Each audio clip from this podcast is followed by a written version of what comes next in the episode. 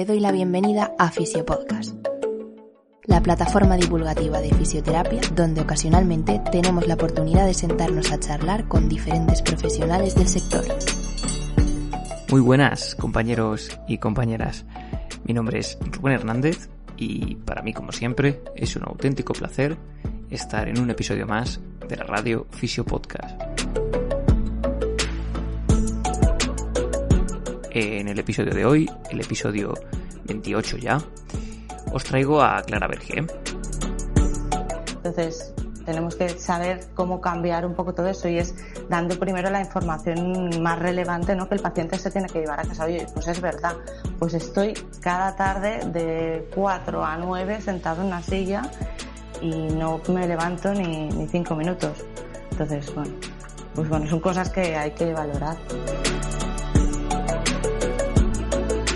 Empezamos la entrevista, como ya es costumbre, haciendo una pequeña autopresentación de quién es Clara y en qué ámbitos de la fisioterapia se mueve. Pasamos a comentar qué es el Plan B y por qué surgió este proyecto. Después hablamos sobre el debate de hands-on, hands-off, que tanto da que hablar a día de hoy, eh, por muy raro que parezca.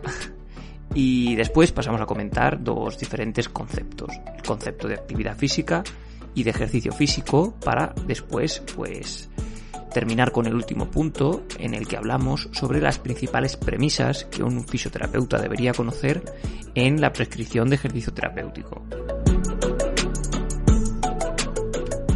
Antes de pasar con el episodio, un mensaje rápido para nuestro patrocinador, Fisiofocus formación especializada en fisioterapia.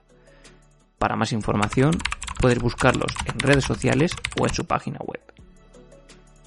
También aprovecho para recordarte que si quieres hacernos cualquier donación puedes encontrarnos en Patreon.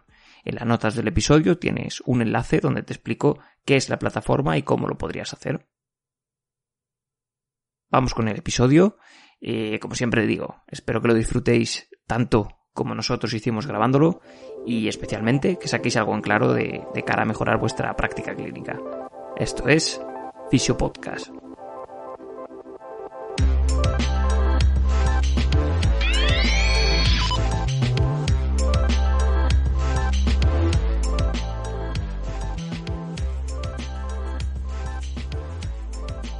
Muy buenas, Clara. Bienvenida al podcast. Hola Rubén, encantada de estar aquí contigo. El placer es, el placer es mío. Eh, bueno, Clara, cuéntanos un poquito si todavía existe algún eh, mortal en, en, el mundo de la fisioterapia que no te conozca. ¿Quién es Clara Berger y en qué ámbito eh, se mueve? Bueno, seguro que hay muchos que no me conocen. A ver, Clara Berger, pues como, como todos los que han participado aquí, es fisioterapeuta y bueno, una fisioterapeuta igual un poco inquieta, ¿no? Porque, porque se me conoce por eso, ¿no? Por, por vídeos que se mueve una mucho y, eso pues hace que la gente se anime a moverse un poco más. Y además de fisio, pues soy técnico superior en actividades físico-deportivas y por eso ya siempre estuve vinculada al mundo de, del deporte o del movimiento, ¿no? Porque ya me saqué la carrera cuando trabajaba como técnico deportivo. Y luego además hice un máster pues en, en, también en fisioterapia y readaptación a la actividad física. Y por eso supongo siempre se me ha vinculado con todo esto y, y es un mundo que me gusta y, y, no he dejado en ningún momento de mi vida. Un estilo de vida, ¿no? Totalmente, sí, sí. Sí, porque hablar de, de, Clara es hablar de, aparte de divulgación, de movimiento, de, yo diría, eh, de simplificación, de creatividad y de fisioterapia. Sí. Así que sí, sí, no lo has podido describir mejor. Eh, si nos podías decir un poquito, Clara, eh, qué es el plan B y pues para qué surgió, el, de dónde te surgió esa idea. Bueno, verás, yo cuando empecé también como docente, pues eh, había muchos alumnos que me pedían pues eh, dónde encontrar eh, material o ideas, ¿no? Para luego hacer pues propuestas ellos. Y empecé primero con, un, con creando un Dropbox, ¿no? Donde metía yo eh, los vídeos que preparaba o así. Entonces, cuando eh, las redes sociales tuvieron más ya relevancia, pensé, ostras, pues igual lo puedo ir metiendo por aquí y no hace falta que tenga el, contacto directo con todos los alumnos, sino que ellos busquen ahí donde, donde puedan encontrarlo, ¿no? Y la idea primaria fue esta, ¿no? Dar, ofrecer eh, lo que yo hacía a otros fisios. Lo que pasa que luego esto fue cambiando porque cuando estás en la red, pues no sabes quién, quién va a leerte o quién va a seguirte. Y, y me di cuenta de que, de que había gente que seguía el canal en Facebook, en Instagram, que no eran fisios, ¿no? Entonces fui un poco cambiando eh, mi forma de hablar o de, de exponer eh, lo, lo, que decía por el miedo ese también a, que, bueno, en Internet hay muchas cosas y la gente las interpreta como quiere.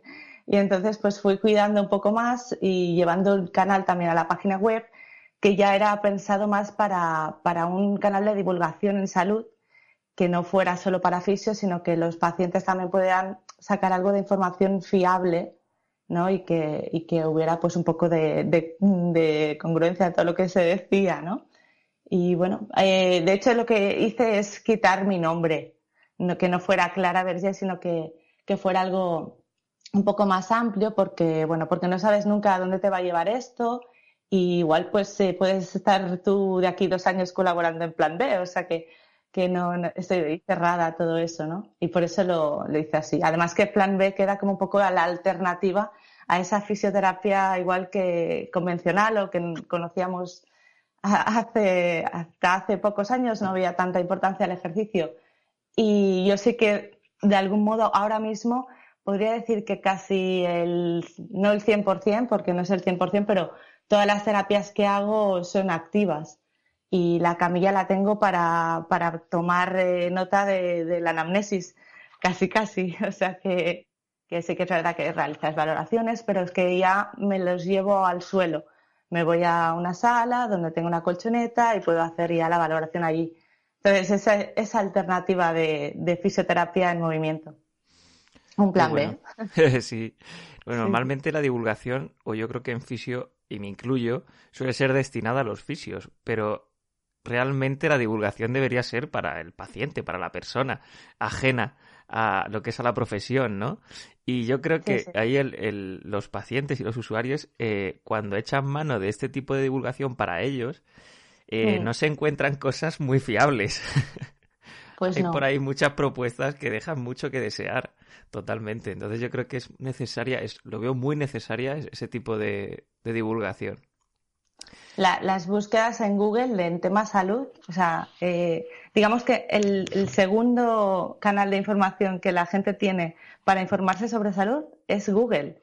El primero es el médico de cabecera y el segundo es Google. Entonces, mm, si no hay buena información en, la red, mm, tenemos un problema todos.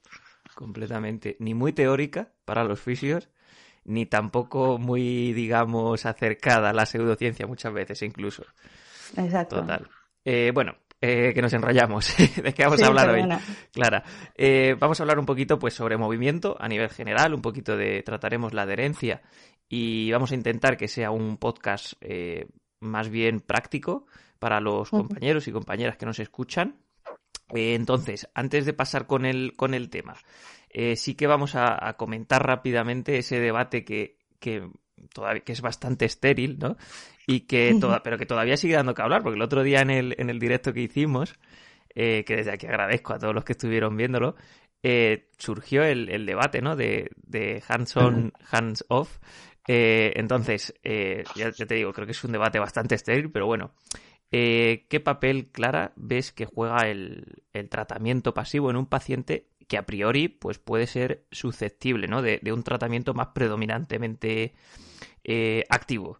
¿Tú crees que se trata de, desechar toda la terapia pasiva o, algo así? Ahora que, por ejemplo, has comentado que tú normalmente ya casi todo lo trabajas con, una terapia más activa. Hmm. Bueno, aquí, como diría Eduardo Fondevila, ¿no? Hay un gran depende que será, pues bueno, cada caso es, es un mundo, ¿no?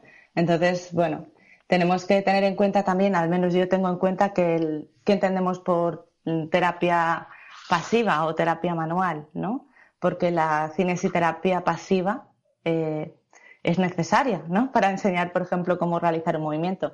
Y también es que estamos hablando de, de qué tipo de paciente. Cuando hay una lesión eh, de tipo agudo traumatológico, es que es eh, es necesaria esa, esa parte, ¿no? Para progresar tenemos que tener primero antigravedad, ¿no? Pues buscar toda una progresión de, de, aumento de la carga, empezando evidentemente por ganar ruma articular, si, si se puede ganar, pues y, y, el prerequisito también de control propioceptivo, pues todo eso puede ser que haya técnicas que no son activas y que también eh, sean positivas para, para iniciar todo ese tratamiento.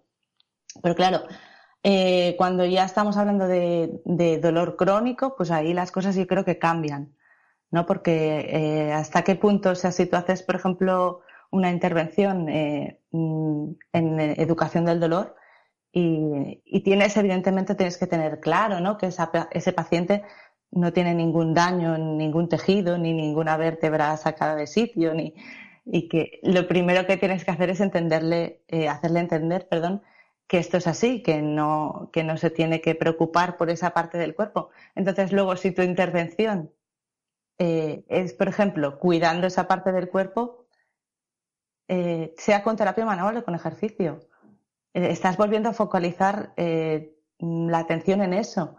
igual ese paciente necesita sacar de ahí la atención, ¿no? Y darse cuenta que la vida no es ese codo que no se dobla o ese hombro que no se levanta, sino que tiene que ir realizando funciones, no ir a, lo analítico, sino buscar pues que se pueda peinar o que se pueda vestir sin que le duela ese hombro y quitarle de ese escenario ¿no? de, continua alerta y miedo al movimiento. Entonces, cuando nosotros eh, eh, hablamos ¿no? de, educar a ese paciente en ese sentido y luego aplicamos un masaje en ese hombro que le duele, ¿Qué le estamos, diciendo? Claro, o sea, aunque tú le hayas explicado o puedas decir, oye, no, que este masaje es para que lo que sea, no sé, para desensibilizar la zona, que tengas el nivel propioceptivo, no sé qué, lo que sea, es igual. Pero, eh, ¿qué mensaje se lleva realmente él? Tú le estás tocando su hombro doloroso, la parte del cuerpo que le duele y, y estás haciendo tratamiento sobre esa parte del cuerpo. Entonces, eh, Mm, no, por mucho que tú le hayas explicado, es mucho más importante eso para él. Estás cuidando esa zona débil y no tienes que darle ese mensaje a ese paciente. Entonces, bueno, es, no, evidentemente no vamos a, desechar la terapia manual, pero tenemos que pensar a quién se la aplicamos y por qué y, que, se, que seamos eh, de alguna manera, de alguna manera eh, congruentes con lo que decimos, ¿no? ¿Te está gustando el contenido?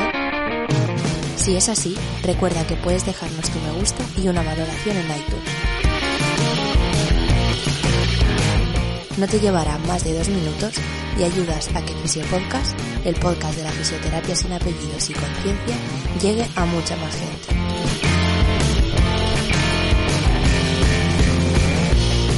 No te entretengo más, volvemos con el episodio.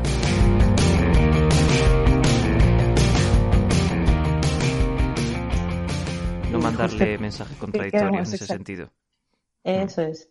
Porque si no es que no, avanzamos. Totalmente. Si, miramos, por ejemplo, el, tratamiento que hacen Miguel Ángel Galán y, Federico Montero en su estudio en el dolor crónico, ¿tú ves terapia manual ahí? Entonces. Primero eh, tiene cavidad en terapias de grupo tan grandes. Exacto. Sí, sí. Entonces tenemos que, ver, ¿no? Eh, es, es, verdad que muchos no trabajamos en la línea que están ellos porque no podemos o porque no estamos, no, no, todo, no todas las comunidades tienen fisioterapia en atención primaria y tienen programas de educación del dolor, pero a nuestro paciente particular que viene a nuestra consulta, pues también tenemos que pensar así. Eh, ¿Qué se está haciendo? Pues tenemos que ir en la línea de la, de la investigación y el paradigma actual y, aunque sepamos mucho de lo otro, pues cada paciente va a ser diferente. Desde luego, siempre un depende y una escala de grises. Esto en ciencia de la salud en general, yo creo. No hay ni blancos ni, negros. Sí, sí. Vale, pues eh, venga, vamos a ir metiéndonos un poco en el tema movimiento. Entonces, eh, Clara, si nos podías eh, comentar un poco, ya lo hemos comentado en otros episodios del podcast, la diferencia entre actividad física y ejercicio físico. Eh, que a priori ya aquí muchos de los que nos escuchan eh, posiblemente lo conozcan, pero bueno, em, a día de hoy creo que todavía se sigue sin, sin saber diferenciar, ¿no? Y, mm. creo que por parte de los fisios no se hace la educación necesaria, igual que tú has comentado que, sí que hay que hacer educación en dolor y demás, creo que también hay que hacer educación en esto, ¿no? Y dar eh, ciertas estrategias de cómo mejorar tu actividad, por un lado, eh, tu actividad física, perdón, y cómo mejorar eh, tu ejercicio físico, en este caso terapéutico, si lo pautamos nosotros. Entonces, Clara, si nos podías comentar un poquito la diferencia entre, entre estas dos. Eh, quiero remarcar ahora que has dicho esto de que la educación en dolor tiene que ser algo que no es pim pam, o sea, tiene que estar, eh, creo que dentro incluso de un programa largo de, un procedimiento de, recuperación, ¿vale? Porque a veces eh, aprendemos de algo, ¿no? Y queremos llevarlo a la práctica y no, no es tan fácil. O sea, para poder decidir que tú empiezas a explicar según qué cosas de, dolor, pues primero tienes que ver que ese paciente es candidato eh, de, recibir según qué información. Y que la verdad es que mucha gente va a aprender con metáforas, no va a aprender eh, neurofisiología. ¿Vale? Entonces, bueno, que quede claro esto, porque lo que dices tú, la, educación básica, que es eh, que el paciente entienda que tiene que tener unos niveles mínimos de, actividad física, que tiene la opción de hacer ejercicio, todo esto es mucho más importante a veces que em, empezar a explicar el dolor. ¿Vale?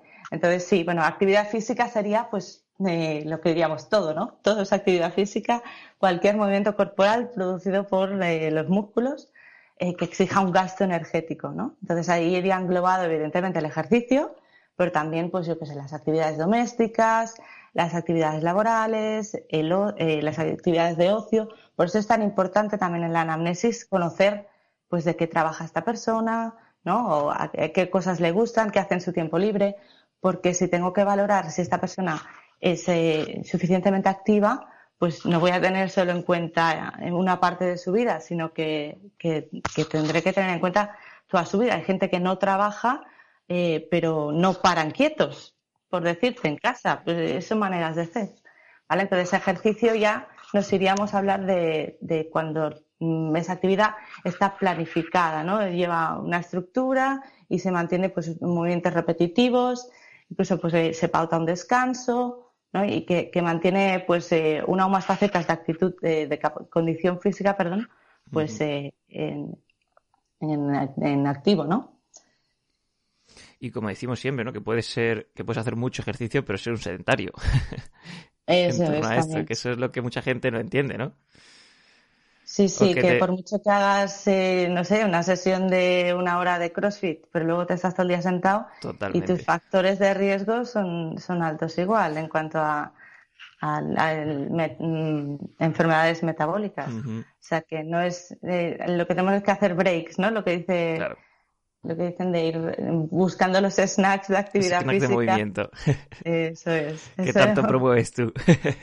sí, sí, sí. Y luego al contrario también, que eh, te lo encuentras mucho de paciente, ¿no? Que te dice, oye, si yo ya me muevo mucho en el trabajo, mm. dices, bueno, te mueves, sí, tienes una actividad física más o menos, eh, pero, pero oye, es el ejercicio hay que, hay que hacerlo totalmente, por otros beneficios diferentes asociados. Mucha educación, la importancia de la educación ahí, por eso yo creo que es muy importante. Sí, son cosas que creo que el, fisioterapeuta e, está obligado, ¿no? A, a saber transmitir y a saber explicar a los pacientes, porque cuántas cuántas de consultas de las que tenemos tienen que ver con eso, con mm, su, actitud ante los hábitos de vida, ¿no? Entonces, tenemos que saber cómo cambiar un poco todo eso y es dando primero la información más relevante, ¿no? Que el paciente se tiene que llevar a casa. Oye, pues es verdad, pues estoy cada tarde de 4 a 9 sentado en una silla y no me levanto ni, ni cinco minutos. Entonces, bueno, pues bueno, son cosas que hay que valorar. Perfecto. Y Clara, siguiente pregunta. ¿Cuáles eh, crees que son las principales premisas ¿no? que un fisioterapeuta debería conocer? Eh, digo principales eh, muy básicas, por no enrollarnos mucho. debería conocer a la hora de prescribir ejercicio terapéutico a sus pacientes. Bueno, de entrada, tener habilidades de razonamiento clínico, ¿no? Sería una de las premisas. Luego, comprender el proceso de curación de los tejidos porque si no, no podemos empezar a aplicar nada. Eh, los principios de prescripción del ejercicio serían interesantes, cómo progresar ¿no? Eh, en cuanto a dosis. Eh, pues tener claro también que ese paciente pues es capaz de aprender y tiene un control sobre sobre pues la capacidad de hacer cierto ejercicio, de dominar pues cierta parte del cuerpo. Luego te diría pues también que tenemos que tener en cuenta pues todas las, las vías metabólicas, ¿no? De la interacción que va a tener con el sistema cardiovascular, nervioso y, y, comprender bueno pues que todo eso está dentro de un entorno, ¿no? De un contexto de esa persona y que tendremos que poder, poder eh, eh, pautar esa, eh, esa prescripción de ejercicio, ¿no? Dentro de, las posibilidades de esa persona. Porque si, si todo lo que hacemos luego no cuadra en su horario o no tiene la, el, entorno o el, el lugar donde hacer actividad, pues mal vamos. Entonces, un poco. Y los gustos también muy importante. Yo creo que normalmente pues no, se suele preguntar. Y, oye, ¿a ti qué te gusta hacer? Exacto, ¿no? En la anamnesis vamos a tener que, preguntar de las cosas que ella hacía, ¿no? Porque eh, qué cosas haces ella de actividad y, qué, y cuáles te gustan, ¿no? Porque lo típico del, del caso del médico que pauta que es muy típico, pero que pauta la natación, ¿no? Y oye, ¿a ti te gusta la natación? Porque si no, seguro que ese paciente va a ir allí, pues igual obligado los primeros días, pero, pero no, no, no va a ser eh, nada no va que a adherencia a largo plazo, que al final es lo que importa. Hasta aquí el podcast de hoy. Si te ha gustado el contenido y crees que puede servirle a más gente, se agradece que lo compartas. Te recuerdo que para estar al tanto de futuros episodios, puedes seguirnos en redes sociales y suscribirte a nuestra lista de correos en www.rubenhfisio.es. Gracias por tu tiempo y nos vemos en el próximo.